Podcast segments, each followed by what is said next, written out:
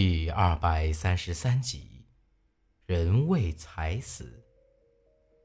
在离咱们十几丈远的地方，有几艘渔船正在快速的朝着咱们冲过来。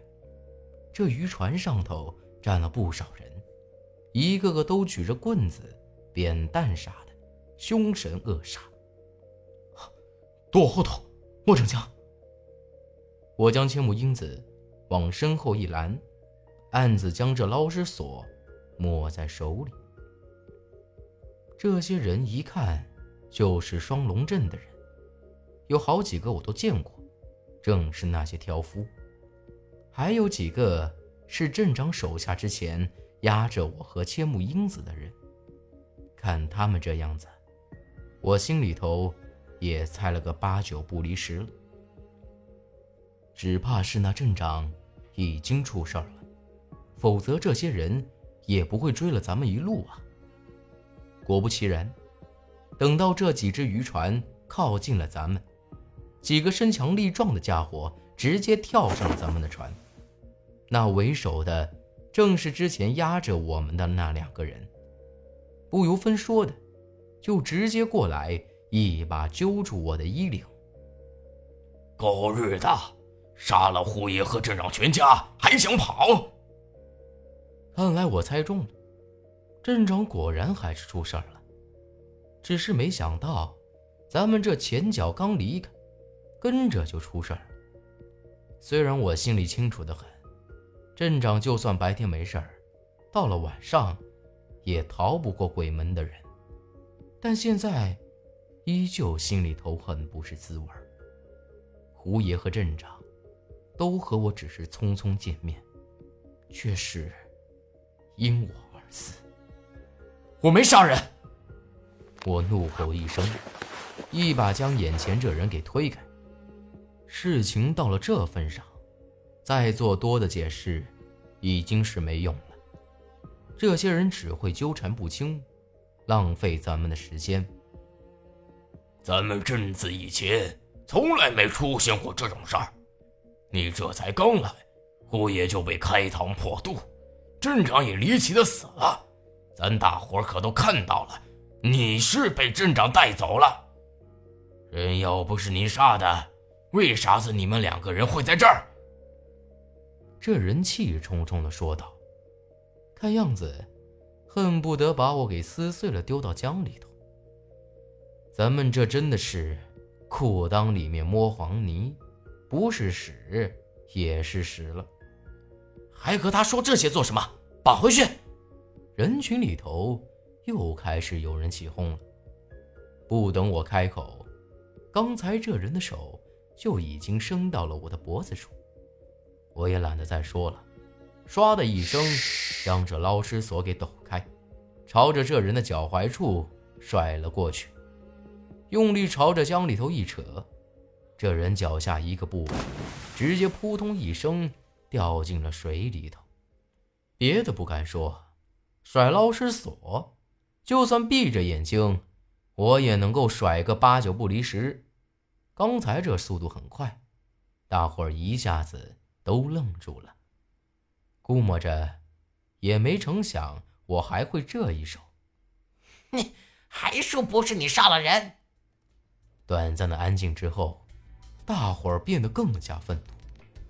一下子就有三个大汉冲在前头，直接扑了过来。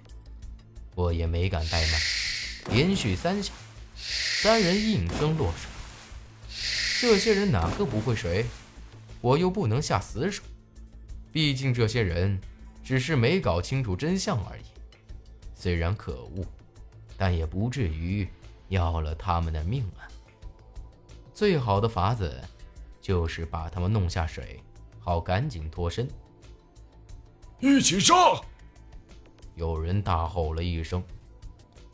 本来以为我这几手已经足够吓住他们了，但没成想，反而是更加激起了他们的愤怒。这要是三两个人冲上来，我倒还足以能够应付的过来。这么多人一起朝着咱们涌过来。就算我有三头六臂，也抵挡不住。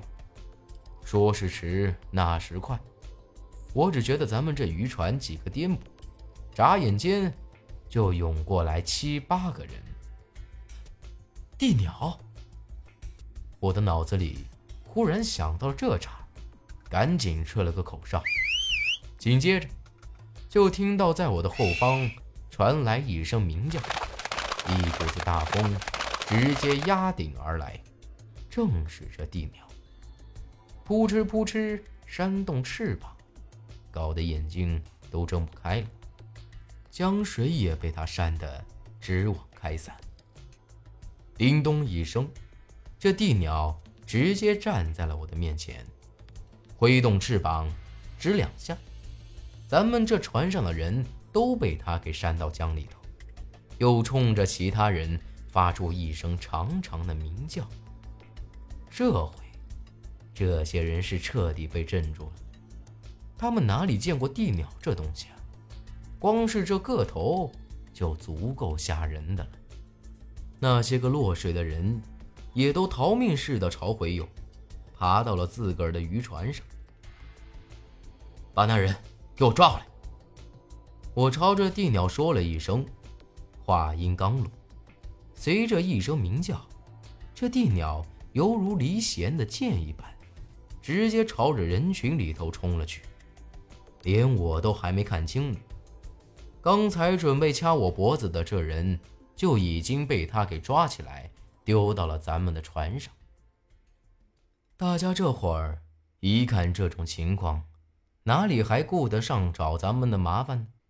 纷纷调转船头，一溜烟儿都跑了，也懒得管这人的死活了。饶命！饶命啊！莫杀我！求你们放过我！这人这会儿就像是机子啄米一样，脑袋在这船板上磕得叮咚作响，一个劲儿的给咱们求饶呢，连头都不敢抬一下。你抓他做什么？千木英子有些迟疑的看着我。我直接一把将这人的右手手腕给抓住，将他的袖子往后一撸。你瞅瞅，刚才这人准备上来掐我脖子的时候，就已经注意到了，这人的手臂上也有一条和镇长一模一样的黑线。千木英子说过，镇长要出事儿，也只会在入了夜之后。鬼门的人才会找上门，但这才过了半天时间，镇长就出事了，还有这么大一群人来追咱们，这其中肯定有蹊跷。我都怀疑镇长，并非是被鬼门的人给弄死，直到我看到这人手臂上也有黑线，更加确信，镇长的死绝对有蹊跷。鬼门印千木英子皱起眉头，自言自语了一句：“他。”千木英子脸色突然变了，不过没等他说完，我就冲他点了点头，轻笑了一声，他也就没再多说了。你这东西咋个来的？镇长到底咋死的？我厉声问道。这人满脸惊恐的看了看我和千木英子，忽然又不停的磕起头来：“求求你们救救我！我不想死，我是被逼的，救救我！”说着说着，这人就直接干脆抓住了我的腿，看样子也是真的害怕了。你不告诉咱们到底出了什么事，咋个救你啊？我不耐烦地将他推开，这下他的脸色才稍微好了些，给咱们说起了这事儿。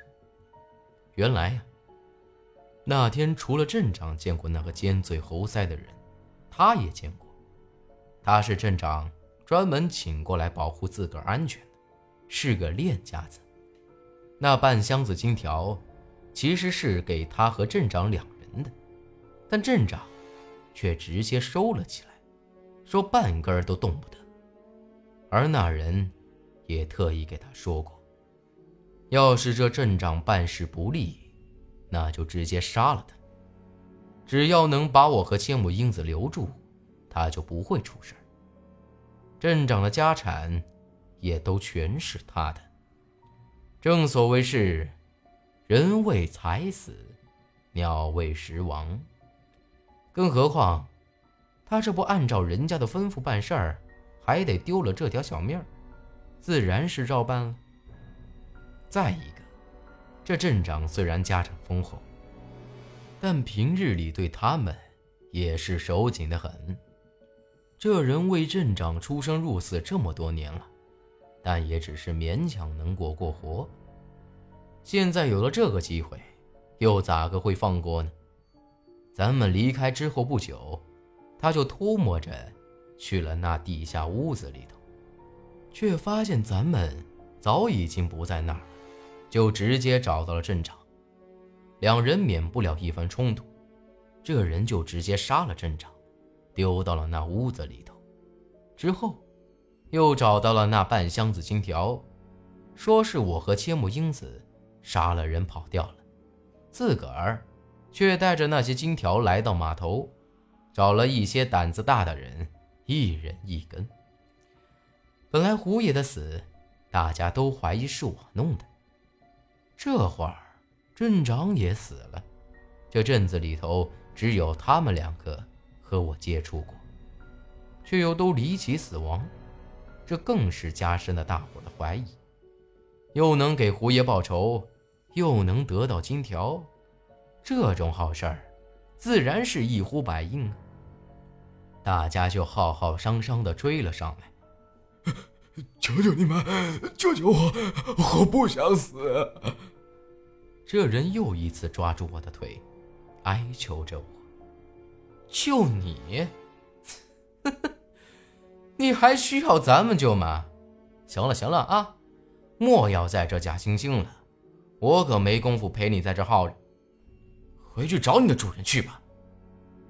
我不耐烦的一脚把他给踹开，这人直接摔在了船板上，但立马整个眼神都变了，眼珠子都变成了深绿色，从嘴里发出一声怪吼，脚下猛地一蹬，直接朝我扑了过来。